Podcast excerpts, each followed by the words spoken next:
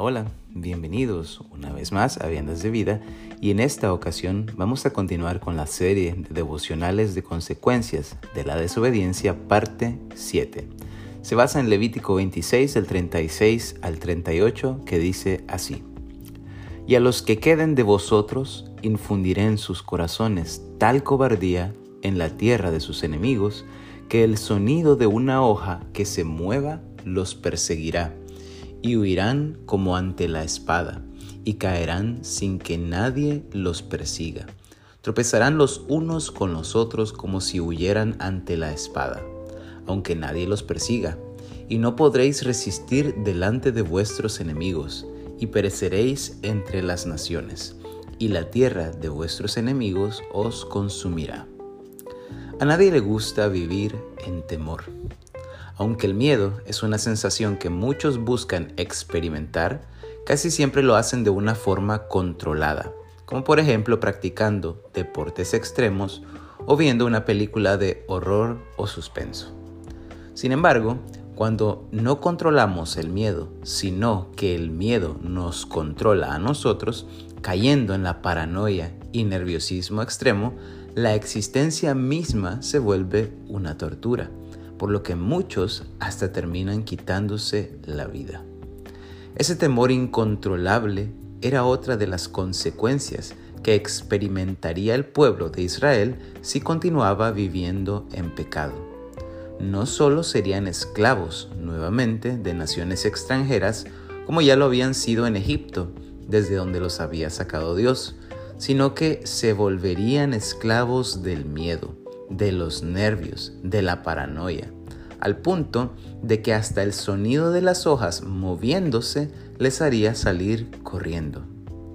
Lo más triste es que esa cobardía extrema la vivirían luego de haber experimentado la seguridad absoluta de tener a Dios por delante de ellos, peleando sus batallas y ayudándoles a tomar posesión de la tierra prometida.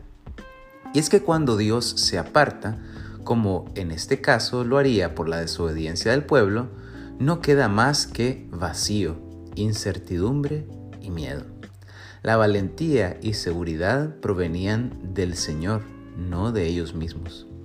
Procuramos entonces seguir a Dios en obediencia, sumisión y humildad. Si no queremos experimentar ese vacío, esa inseguridad, la incertidumbre y el miedo. Sigamos el ejemplo de Jesús, como lo presenta Isaías en esta visión profética acerca de Cristo en Isaías 50 del 5 al 11, que dice así, Dios me enseñó a obedecer, y no he sido rebelde ni desobediente. No quité mi espalda a los que me golpeaban, ni escondí mis mejillas de los que me arrancaban la barba, ni me cubrí la cara cuando me escupían y se burlaban de mí. Por eso no seré humillado, pues es Dios quien me ayuda. Por eso me mantengo firme como si fuera una roca y sé que no seré avergonzado. Conmigo está el que me protege. Nadie puede acusarme de un delito. El que quiera acusarme, que venga y se me enfrente. El Dios Todopoderoso es quien me ayuda. Nadie podrá condenarme. Mis enemigos desaparecerán como la ropa comida por la polilla. Ninguno de ustedes teme a Dios, ni obedece la voz de su fiel servidor. Caminan en la oscuridad, sin un rayo de luz. No confían en el único Dios. Al contrario, encienden fuegos y prenden antorchas. Caminan a la luz de su propio fuego. Pero el Dios Todopoderoso los castigará y los hará sufrir. Vamos a orar. Padre nuestro que estás en el cielo, Señor, te bendecimos y te honramos y te glorificamos, Señor, en este día. Damos a ti, Dios, toda la gloria y toda la honra que solo tú te mereces. Ponemos tu nombre en alto, Dios, porque no hay nadie digno de exaltación, sino solo tú, Señor. Te damos gracias, Padre, por un día más que nos das para estar en tu palabra, para meditar en tu palabra. Gracias por esta exhortación que nos haces a vivir en obediencia, Señor, a través de tu palabra. Gracias por presentarnos claramente cuáles son algunas de esas consecuencias si decidimos desobedecerte, Señor. Y la que vimos hoy ciertamente es una consecuencia bastante triste. Es bastante triste vivir en angustia, en temor, en paranoia, en nerviosismo. Rogamos que nos ayudes a ser fieles a ti, Señor, para ser librados de esa consecuencia. Te rogamos que nos ayudes a obedecerte. Enséñanos a obedecerte, Dios. Guíanos por tu Espíritu Santo a tu palabra y a la obediencia a tu palabra, no solo a leerla, no solo a ir a la iglesia, no solo a tener prácticas religiosas, sino a abrazar y atesorar tu palabra, Señor, hasta lo más profundo de nuestro ser.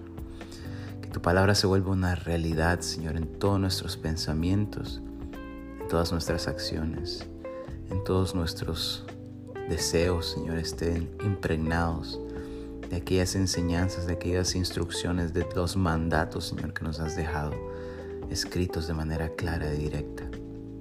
Ayúdanos a meditar personalmente en ella de día en día, Señor, que los afanes no ahoguen ese tiempo en tu palabra, que los afanes no tomen el lugar que tú te mereces, Señor, la prioridad que tú te mereces.